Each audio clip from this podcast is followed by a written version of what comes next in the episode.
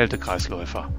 Verdichtete Informationen, verdampfende Zweifel, expandierendes Wissen. Der Podcast für alle, die Überhitzung cool finden. Herzlich willkommen zum Kältekreisläufer. Heute zu thermostatischen Expansionsventilen. Diesmal praktische Tipps. Wieder mit meinem Kollegen Gerrit Stöben. Gerrit, herzlich willkommen. Ja, Jörg, hi. Vielen Dank, dass ich nochmal dabei sein darf. Sehr gern. Hat ja richtig Spaß gemacht letztes Mal. Und wenn wir von letztem Mal sprechen, kommen wir dann ganz gleich zu. Würdest du dich trotzdem noch mal kurz vorstellen, falls äh, jemand den ersten Teil hier zu den thermostatischen Expansionsventilen nicht gehört hat? Na klar. Mein Name ist Gerrit Stübe. Ich bin Account Manager bei der Firma Danfoss und mein Aufgabenbereich äh, be umfasst die Betreuung der Fachkette-Großhändler und die Anlagenbauer in Deutschland. Dankeschön. Ja, und dann kommen wir doch gleich dazu. Erster Teil, da hatten wir uns drüber unterhalten, über Hitzungsregelungen grundsätzlich, auch inklusive Wartezeit bei der Verstellung der Überhitzungsregelung. Da hast du, hattest du auch den Superheat-Tuner genannt. Und ja, da gab es dann halt eben auch recht großes Interesse und es war halt eben auch die Frage da, geht denn das auch noch mit so ein bisschen weiteren praktischen Punkten? Zum Einsatz von thermostatischen Expansionsventilen, also Beispiel Fühlermontage, Düsenvoreinstellungen, Kältemittelretrofit. Äh, sollen die Ventile in die Dämmung oder nicht? Äh, was ist, wenn ein Kältemittelverteiler nach dem Ventil kommt? Was ist überhaupt mit externem Druckausgleich und so weiter? Ja, darüber würde ich gerne mit dir sprechen heute, wenn das okay ist. Sehr gerne. Dann fangen wir doch gleich mal an. Und was nehmen wir denn? Fühler. Fangen wir mit Fühler an. Fühler des Expansionsventils, der hängt ja an dieser Kapillare dran. Wo bringe ich den dann an, diesen Fühler? Ja, ähm, am besten ist natürlich so nah wie möglich am Verdampfer selber. Und den Fühler bringen wir in der Sauggasleitung an und idealerweise wäre der beste Weg in die waagerechte. Das heißt, wir nehmen die waagerechte Saugleitung, wo wir den Fühler dann wirklich längst einmal montieren. Und da gibt es auch von uns mehrere Vorgaben, Empfehlungen, wenn ich es mal so nennen darf, wo wir halt sagen, bei gewissen Rohrdurchmessern, dass wir sagen, bei einer 28er Sauggasleitung, dass wir empfehlen, wenn man sich das Ziffernblatt einer Uhr anguckt, dass der Radius zur Anbringung zwischen 9 und 3 Uhr beträgt. Und wenn ich einen kleineren Durchmesser habe, wie zum Beispiel eine 12 mm Leitung, dass wir da sagen von 11 bis 1 Uhr.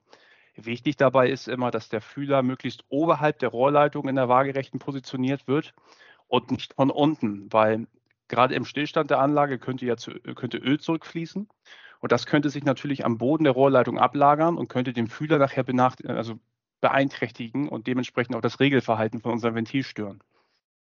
Okay, und was mache ich, wenn ich jetzt keinen Platz auf der waagerechten Leitung habe und ich müsste auf die senkrechte ausweichen? Geht das? Das, das würde auch gehen, wäre natürlich nicht der ideale Weg, aber wir kennen es ja, ortsgebunden sind wir natürlich von ein paar Sachen abhängig.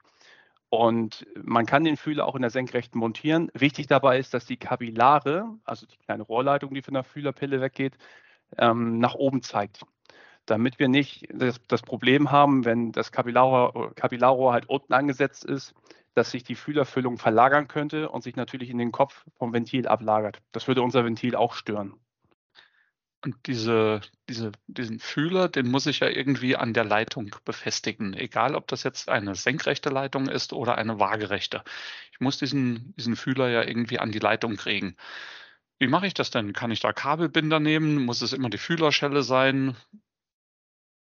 Also wir bitten schon darum, eigentlich immer den Beipack mitzunehmen, weil bei jedem Expansionsventil von uns ist da natürlich auch immer eine Fühlerschelle dabei. Das ist eine Fühlerschelle aus, ähm, aus Kupfer mit einer Schraube, die wesentlich stabiler und, und fester ist als jeder Kabelbinder. Weil ein Kabelbinder kann sich bei Vibrationen natürlich lösen und unsere Schelle hält natürlich einen konstanten, konstanten Anpressdruck. Ja, also das Ventil, also die, der Fühler ist dementsprechend immer fest am Rohr. Und dadurch, dass die Schelle selber auch aus Kupfer ist, haben wir natürlich auch oder fördern wir auch den, den, den Wärmeübergang vom Kältemittel zum Fühler ja, diese Kunststoffkabelbinder, dass wenn die kalt werden, dann werden die ja auch spröde, dann kann der eventuell auch reißen, wenn man den etwas, etwas stark anzieht. Also ja, so aus, aus der Erfahrung raus, wie du sagtest, auf jeden Fall immer Fühlerschelle, ganz klar. Ähm, Gibt es denn irgendwas, was man beim Fühler sonst noch beachten muss bei der Anbringung? ganz wichtig, und das hatten wir beim letzten Mal ja auch besprochen, das Expansionsventil arbeitet ja nach der Überhitzung, das ist das Regelverhalten. Und dafür ist natürlich der, der Fühler ein ganz wichtiger Wert von. Weil wir wollen ja letztendlich feststellen, ob das Kältemittel am Ausgang des Verdampfers überhitzt ist. Und da empfehlen wir auf jeden Fall, den Fühler zu dämmen, damit keine äußerlichen Wärmeströme irgendwie diesen Fühler noch beeinflussen können, sondern dass er wirklich gezielt die Wärme aus der Sauggastleitung aufnimmt. Dämmung ist ein schönes Stichwort. Danke, dass du das genannt hast. Ähm, wie ist das denn? Soll ich das Expansionsventil in die Dämmung einbauen oder nicht? Ja, also das ist so, dass es gibt ja sogenannte Isoliertaschen auch für Expansionsventile und bei Standardventilen mit einer Universalfüllung, wie es manchmal üblich ist, muss das Ventil nicht gedämmt werden. Macht auch da auch keinen Sinn, weil wir wollen in erster Linie immer gewährleisten, dass der Ventilkörper wärmer ist als der Fühler. Und diese Isoliertaschen haben ja eher den Zweck, wenn das Ventil außerhalb des Verdampfers positioniert wird und wir denn doch mal eine kältere Oberfläche am Ventil haben als in der Außenluft, dass sich da kein Schwitzwasser bildet. Deswegen nimmt man da Isoliertaschen. Ähm, ganz, ganz wichtig ist dieses Thema halt bei sogenannten MOB-Ventilen. Also aufs Englisch, ähm, die, die Kurzform im Englischen für Maximum Operation Pressure, also maximaler Öffnungsdruck oder Arbeitsdruck. Diese Ventile haben eine begrenzte Fühlerfüllung. Und diese Fühlerfüllung ist natürlich von den Einflüssen von dem Ventil abhängig, dass wenn der Ventilkörper an sich kälter ist als der Fühler, dass diese begrenzte Fühlerfüllung sich vollständig in dem, ähm, in dem Ventilkörper ablagern könnte, oben in den thermostatischen Element. Und damit das nicht passiert, ist es natürlich wichtig, gerade bei Mobventilen, dafür zu sorgen, dass der Ventilkörper immer wärmer ist als, die, als der, der Fühler an der Sauggasleitung hinter dem Verdampfer. Und das Ventil selbst, wenn ich das einbaue, da wird ja gesagt, der Kopf des Ventils sollte möglichst nach oben eingebaut werden. Warum ist das überhaupt so? Ja, weil wir dürfen natürlich nicht vergessen, mit der Zeit haben wir natürlich Verunreinigung auch in unserer Anlage. Idealerweise sollten wir keine Verunreinigung haben, aber durch den Verdichter haben wir vielleicht auch ein bisschen Abrieb, was sich bildet. Und gerade diese Verunreinigung wollen wir nicht, dass sich das im Ventilkopf ablagert. Und wenn der Ventilkopf nach unten zeigt, würde sich da natürlich auch diese ganzen Verunreinigungen mit ablagern und würde nachher auch das Regelverhalten vom Ventil wieder beeinflussen. Regelverhalten beeinflussen, da fällt mir was ein, was da vielleicht auch einen Einfluss haben könnte. Die Ventile werden ja entweder eingebaut mit ähm, Verschraubungen, also dass man die bördelt, oder es wird ja auch immer mehr gelötet, um halt eben die Anlagen auch immer hermetischer zu haben. Gerade beim Löten, worauf muss man da achten? Da ist natürlich entscheidend und wir dürfen nicht vergessen, meiner Meinung nach her ist das Expansionsventil das wichtigste und empfindlichste Bauteil, was wir in der Kälteanlage haben. Und wir dürfen nicht vergessen, wir haben natürlich in so einem Expansionsventil eine Feder, eine Membrane, die beschädigt werden kann, wenn die natürlich zum Beispiel durch einen, einen Löt, Lötbrenner sehr, sehr stark erwärmt wird, also überhitzt wird. Und damit das nicht passiert, ist es halt wichtig, mit einem befeuchteten Lappen oder ich sag mal mit irgendeiner Art und Weise das Ventil während des Lötvorgangs zu kühlen. Wichtig dabei ist, dass da keine Feuchtigkeit in das Ventil hereingerät. Das ist nochmal ganz entscheidend. Also bitte nicht einen triefend nassen Lappen übers Ventil, sage ich jetzt mal einfach klatschen. Und nachher habe ich mehr Feuchtigkeit im Ventil, als ich eigentlich gerne, also was wir natürlich nicht wollen. Aber es ist wichtig, das Ventil beim Lötvorgang immer konstant zu kühlen. Und was ich schon des Öfteren gesehen habe, wenn jemand ein Expansionsventil einbaut, dann wird oftmals gerade bei diesem T2, TE2 von Danfoss, da wird dann die Düse reingesteckt und dann drückt jemand auf die Düse drauf mit dem Ventilkörper. Warum das denn? Ja, das ist ganz wichtig und könnt ihr alle gerne draußen mal selber ausprobieren, um die Funktion von einem Expansionsventil zu prüfen. Im nicht eingebauten Zustand ist es natürlich empfehlenswert, mal die Düse in den Ventilkörper reinzuschieben und vorsichtig gegenzudrücken. Und wenn ich einen Gegendruck habe, dann spüre ich wirklich, dass ich einen Fühlerdruck habe, der dagegen anarbeitet. Weil der Fühlerdruck, ich sage mal im normalen Zustand, wenn ich das Ventil so rausnehme, ist ein bisschen höher und wirkt von oben auf die Membrane. Wir haben ja die, die drei Kräfte und als Öffnungskraft auch natürlich den, den Fühlerdruck, der von oben auf die Membrane wirkt. Und das spüren wir dann. Und wenn ich jetzt eine Anlage habe, bei der ein Ventil schon etwas länger eingebaut ist, könnte ich das dann halt eben auch so machen, wenn ich, wenn ich mir vielleicht denke, naja, eventuell ist da die Fühlerfüllung weg, dass dann halt, wenn die Kälteanlage abgesaugt ist, dass ich dann das genauso ausprobiere, indem ich auf die Düse drauf drücke? Genau, wenn ich jetzt wenn ich jetzt gar keinen Druck spüren würde, ist natürlich auch abhängig, was für eine Temperatur habe ich jetzt an dem, an dem Fühler selber. Aber wenn ich keinen Druck ähm, feststellen würde, ist das meistens ein Anzeichen dafür, dass ich keine Fühlerfüllung mehr habe, dass vielleicht die, die, die Kapillarleitung vom Fühler irgendwo abgeknickt ist. Wodurch kann ich denn Fühlerfüllung verlieren? Letztendlich nur, wenn ich wirklich ähm, eine Undichtigkeit in dem Gehäuse habe. Also irgendwie eine Undichtigkeit von der Fühlerpille, wenn ich es mal nenne, dem Fühlerkopf oder den thermostatischen Kopf. Also das, das wird nicht aufgebraucht, das verschwindet auch nicht. Das kann nur passieren, wenn ich jetzt wirklich einen Riss oder eine Sollbruchstelle in, in, dieser, in, dieser, in diesem Kapillarrohr habe. Kapillar ist auch wieder ein gutes Stichwort.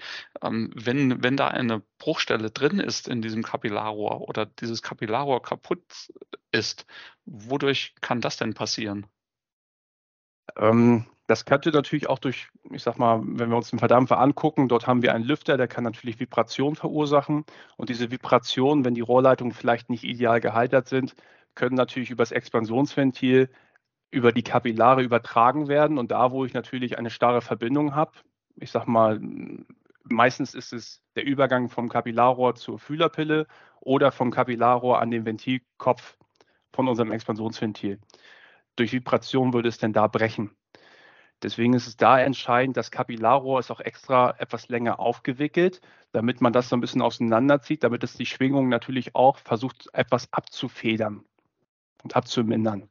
Also nicht mit Kabelbinder idealerweise irgendwie ähm, befestigen aneinander, dass die Vibrationen nicht übertragen werden können. Es sieht vielleicht hier und da ein bisschen schicker aus, aber es erfüllt nicht den Zweck von den Kapillarrohr, warum das so lang aufgewickelt ist. Ja, bei größeren Expansionsventilen, wenn wir darüber jetzt mal sprechen, oder ja, größere Expansionsventile, sagen wir eher bei Verdampfern mit größerer Leistung, da habe ich ja dann meist mehr als nur einen Zug, der durch den Verdampfer durchgeht. Das heißt, ich muss nach dem Expansionsventil das Kältemittel irgendwie verteilen. So, und diese Verteiler sollen ja möglichst senkrecht montiert werden. Warum? Ja, weil wir nicht vergessen dürfen, dass ähm, wir in unserer Einspritzleitung, wenn wir uns jetzt ein herkömmliches Expansionsventil angucken, haben wir da ja immer ein Nassdampfgemisch. Das heißt, ähm, wir haben da ja schon einen Anteil an Flüssigkeit und, und Gas in der Leitung. Und bei einem Verteiler wäre es halt kontraproduktiv, wenn wir den waagerecht montieren, würde sich natürlich oben ein Gaspolster bilden und die ersten Stränge vom Verdampfer, die oberen, würden halt dementsprechend nur mit ähm, gasförmigen Kältemittel beansprucht werden und die unteren Stränge mit flüssigen Kältemitteln. Das heißt, wir hätten da wirklich eine Gas- und Flüssigkeitstrennung. Und das wollen wir natürlich nicht. Wir wollen, dass alles gleichmäßig mit einem Nassdampfgemisch beaufschlagt wird. Wenn ich dann einen Verteiler montiert habe in der Anlage, dann sollte ich ja ein Expansionsventil einsetzen mit externem Druckausgleich, weil der Verteiler ja einen Druckabfall macht und dann kann ich ja bei internem Druckausgleich, weiß ich ja nicht, wie wirklich der Druck im Verteiler aussieht, sondern dann weiß ich nur den Druck vor dem Verteiler. Ich will aber den Druck nach dem Verteiler. Also montiere ich ein Ventil mit externem Druckausgleich. Wo genau schließe ich denn diesen externen Druckausgleich an? Also wohin bringe ich das Röhrchen? Das ist natürlich eine super Streitfrage und ich glaube, wenn wir jetzt ähm, zehn Meister fragen würden, würden jeder würde eine andere Aussage treffen oder jeder würde sagen, nur das ist richtig und das ist falsch. Wir geben da ganz klar ähm, eine Empfehlung ab, dass wir sagen, es, wir fordern, dass der äußere Druckausgleich hinter dem Fühler platziert wird. Also wenn man sich das anguckt, kommt der Verdampfer, dann kommt unsere Sauggasleitung, die mit angebunden ist, dann kommt der Fühler und dann kommt der Druckausgleich. Also das 6 mm Kupferrohr, was ich dann dort anschließe. Und das machen wir aus dem Grund, weil es könnte sein, dass sich natürlich Flüssigkeitspartikel durch das Expansionsventil, durch den äußeren Druckausgleich ich sag mal, mogeln. Und diese Flüssigkeitspartikel würden dann in die Saugleitung geraten und unseren Fühler beeinflussen. Und nochmal, der Fühler ist halt wichtig, um die Überhitzung festzustellen und auch zu messen und das Regelverhalten von dem Ventil zu bestimmen. Und wenn wir jetzt Flüssigkeitspartikel am Fühler hätten, würde der, das Expansionsventil denken, oh, oh, oh, das Kältemittel verdampft nicht vollständig, jetzt muss ich schließen. Und würde natürlich das Regelverhalten wieder beeinträchtigen. Was noch ganz wichtig ist, was ich noch mit anmerken will, für den äußeren Druckausgleich bitte nicht den Anschluss am Verdampfer nehmen, weil der Verdampferhersteller gibt uns immer einen Serviceanschluss, der ähm, in der Sauggasleitung am Ende des Verdampfers befestigt ist. Der ist in erster Linie eigentlich dafür gedacht, um unsere Überhitzung zu messen und gegebenenfalls dafür nachzujustieren. Nutze ich den für den äußeren Druckausgleich, weil es vielleicht komfortabler ist, kann ich die Überhitzung nicht mehr messen. Jetzt würde ich gern nochmal vor den Verdampfer gehen und vor das Expansionsventil. Da wird ja häufig auch ein Magnetventil vor dem Expansionsventil eingebaut, beispielsweise um Pumpdown zu machen oder um einen Verdampfer einfach abschalten zu können. Es wird ja immer wieder gesagt, der Abstand zwischen dem Magnetventil und dem Expansionsventil, der sollte möglichst kurz sein. Welchen Grund gibt es dafür? Es kann natürlich dazu führen, wenn ich längere Abstände zwischen Magnetventil und Expansionsventil habe, dass wenn ich eine Kühlanforderung habe und das Magnetventil schlagartig öffnet, dass ich natürlich einen, einen Druckstoß bekomme. Und dieser Druckstoß könnte natürlich, wie gesagt, unser empfindliches Organ, das, das Expansionsventil, könnte, das, könnte geschädigt werden durch diesen Druckstoß. Das ist da halt entscheidend. Und vielleicht als kleiner Hinweis von mir noch, danke für die, für die Info, Gerrit. Es gibt eine Podcast-Folge aus dem Juli 2019, also schon eine der, eine der ersten, das war, glaube ich, sogar die allererste Podcast-Folge des Kältekreisläufers. Und da geht es um genau diesen hydraulischen Druckstoß und wie der entsteht. Also sollte da jemand Interesse dran haben, gerne dort nachhören. Dann lass uns mal über Kältemittel sprechen es gibt ja unterschiedliche Kältemittel und es gibt auch unterschiedliche Oberteile oder unterschiedliche Ventile für die verschiedenen Kältemittel. Welchen Grund gibt es denn dafür? Du hast es quasi eigentlich schon gesagt, wir haben unterschiedliche Kältemittel und heutzutage werden das halt auch immer mehr, die man sich gar nicht mehr merken kann und die die Monteure wahrscheinlich gar nicht mehr auf dem Auto transportieren können. So große Autos werden gar nicht mehr gebaut. Und diese unterschiedlichen Kältemittel haben ja auch alle unterschiedliche Eigenschaften. Also es gibt ja Reinstoffkältemittel oder es gibt Kältemittelgemische wie 449a zum Beispiel und die verhalten sich natürlich ganz, ganz anders. Und das muss ich natürlich auch für mein Regelverhalten vom Ventil mit berücksichtigen. Deswegen ist die Fühlerfüllung von uns immer abgestimmt auf das jeweilige Kältemittel. Und deswegen ist es ganz, ganz wichtig für das jeweilige Kältemittel immer das richtige Expansionsventil für das Kältemittel auch zu nutzen. Okay, aber gibt es denn nicht doch auch die Möglichkeit, dass ich bei einem Retrofit vielleicht ein Ventil weiterverwenden kann? Und wenn das geht, woher weiß ich, welches ich weiterverwenden könnte und welches nicht? Das ist natürlich eine super Überleitung. Da gibt es natürlich von uns das perfekte Tool. Und zwar gleich einmal zwei, die ich euch gerne vorstellen möchte. Einmal bei unserer berühmten RevTools App, also der digitale Werkzeugkoffer für den Kälteanlagenbauer gibt es eine tolle App. Ähm, die ist dafür eigentlich perfekt geeignet. Das ist ein Tool für Kältemittel mit niedrigem Treibhauspotenzial, wo ich das miteinander vergleichen kann. Wo ich jetzt als Beispiel sagen kann, ich habe das Kältemittel 134a und als Nachfolger nutze ich das Kältemittel 513. Und dieses Tool würde sagen, ob das mit dem Ventil funktioniert oder ob ich gegebenenfalls und oder ob ich gegebenenfalls die Überhitzung nochmal nachjustieren muss. Das ist natürlich super dafür. Und es gibt auch noch ein ähm, Retrofit-Hilfsprogramm in unserem Q-Selector. Das ist ja unsere Auslegungssoftware, wo ich das dementsprechend auch mit jeder anderen Komponente nochmal machen kann, aber auch beim Expansionsventil sehen kann, ob es dafür einsetzbar ist. Da gibt es natürlich wieder zwei Möglichkeiten. Ich kann das Ventil in erster Linie einfach tauschen, wenn das für mich einfacher ist. Ich kann aber auch bestehende Ventile weiter nutzen. Wichtig ist aber, dass ich die Überhitzung immer nochmal messe und gegebenenfalls nochmal nachjustiere. Wie ist das denn, wenn ich jetzt ein, eine Anlage habe mit einem nicht brennbaren Kältemittel und will auf ein brennbares Kältemittel umstellen? Denn diese neueren Kältemittel sind ja oftmals brennbar. Was mache ich dann? Ja, ähm, davon würde ich auf jeden Fall abraten, weil diese Komponenten und diese Anlage ist nicht dafür ausgelegt für brennbare Kältemittel und auch nicht dafür zertifiziert. Danke für diesen wichtigen Hinweis. Auch da nochmal eine kleine Info. Es gibt eine Podcast-Serie mit meinem Kollegen Norbert Platz vom September 2021 und da unterhalten wir uns etwas tiefer über Retrofit. Also wieder, wer da zuhören möchte, sehr gern. Gerrit, herzlichen Dank als Zusammenfassung. Ja, ich würde gern wirklich auf diesen wichtigen Punkt Retrofit nochmal kommen. Wenn man sowas macht und hat eine Anlage mit nicht brennbaren Kältemitteln, nur auf andere nicht brennbare umstellen, keinesfalls auf brennbare Kältemittel umstellen. Und die anderen Punkte, die hattest du ja genannt, die man beim Einbau und bei der Verwendung von Expansionsventilen beachten sollte, die waren wirklich sehr interessant. Herzlichen eine kleine Dank dafür nochmal. Eine, eine, kleine Anmerkung hätte ich nochmal, Jörg. Ja, gerne. Und zwar, ähm, wir haben ja über den Q-Selector einmal gesprochen, unser Auslegungsprogramm.